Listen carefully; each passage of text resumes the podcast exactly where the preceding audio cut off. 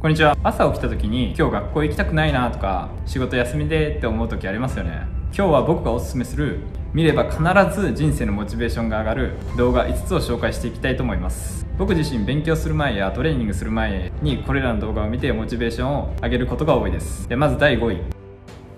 27歳若手の CEO が語る目の前の上司が自分の未来って分かってるでしょ？です。これは MUP カレッジという企業や経営のオンラインサロンを運営している竹花社長という方の動画です。この動画は自分の今の現状に満足できていなくてこのままの人生でいいのかなとか思い悩んでいる人にぜひ見ていただきたい動画です。僕自身去年の6月から11月まで休日もずっとアメリカの国家試験の勉強をしててそれが終わった後に目標を少し見失った時期があったんですね。その時にこの動画をたまたま見つけてやっぱり人生もっと頑張らないとなって考えるきっかけになりました。よく友人でも仕事面白くないとか愚痴っていう人いるんですけどじゃあなんで君はその仕事を選んだのって聞くと給料が安定しているからって言う人多いんですよね。でもそういう人はぜひもうこの動画見てほしいですもん。竹花さん言ってました。会社や職種だって数百の選択肢があるのに自分がそれを選んでそれに対して文句言ってんだぜ。そんなかっこ悪いパパの姿子供には見せらんないよ。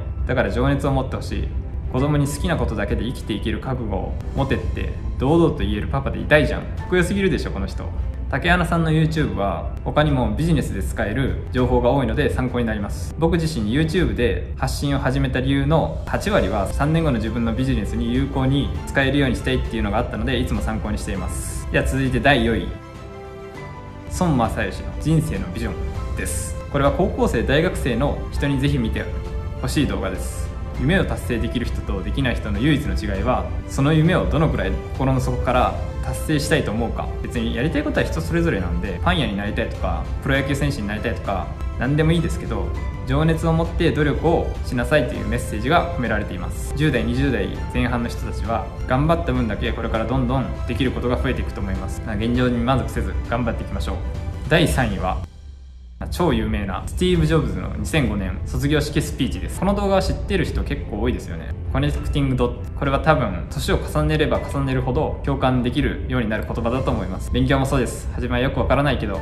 勉強するごとにああこのこの発生学の知識からこの病態整理説明できるじゃんみたいなこと結構あるんですよね。いや人生もそんな感じだと思います。僕の好きなセリフは Most important have the courage to follow your heart and intuition です。他人の意見や行動に惑わされず自分の本当にやりたいことを貫き続けろというメッセージが込められています。まさにスティーブ・ジョブズの「 Stay hungry, stay foolish」を貫いた壮大な人生観がぎゅーっと詰まっているようなスピーチなのでもう100回ぐらい聞く価値があると思います。第2位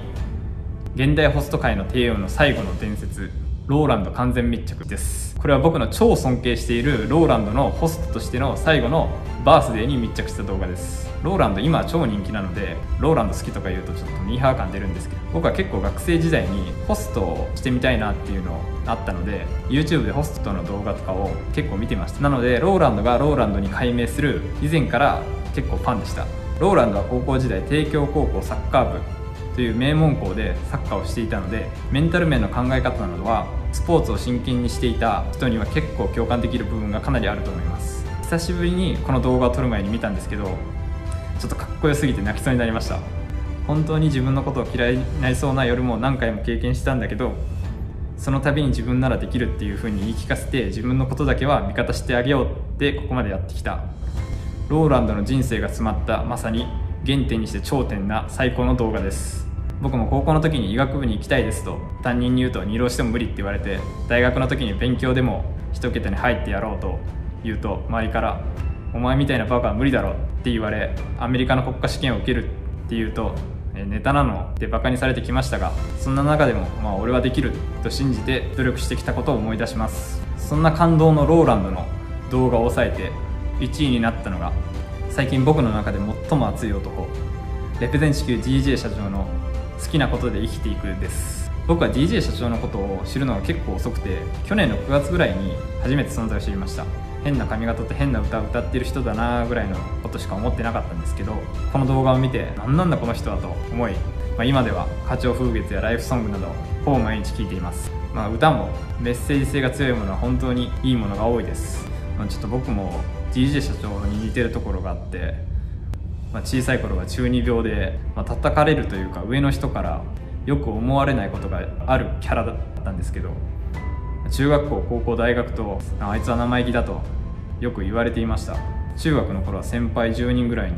まあ、地元の墓に呼び出されてちょっとやられるかなって思ったんですけどちょっとその時ちょうどたまたまスリッパで行っててそんなやつと喧嘩してもしょうがないってことで見逃していただけたんですけど周りからなんだこいつはみたいな目標とか夢を本気で言うことも結構多いです。人それぞれ幸せの価値が違う。君のやりたいことは何だと。それをやっていこうっていう話ではあるわけ。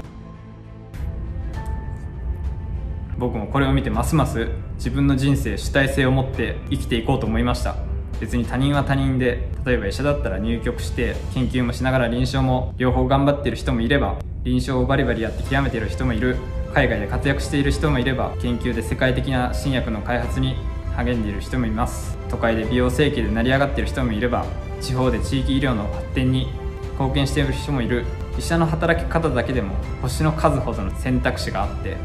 みんなやりたいことはそれぞれ違うと思います、まあ、それでいいいいですよね。その中から自分がやりたいことを見つけてとことんやっていけばいいと思います。今回はモチベーションを上げたい時に見るべき5つの動画を紹介しました。この5人に共通していることは他人ではなく自分自身の人生を生きている点だと思います。僕も誰かに決められた平坦な道を歩く人生ではなく失敗しても自分自身で選んだ茨の道を突き進む人生を歩もうと思いました。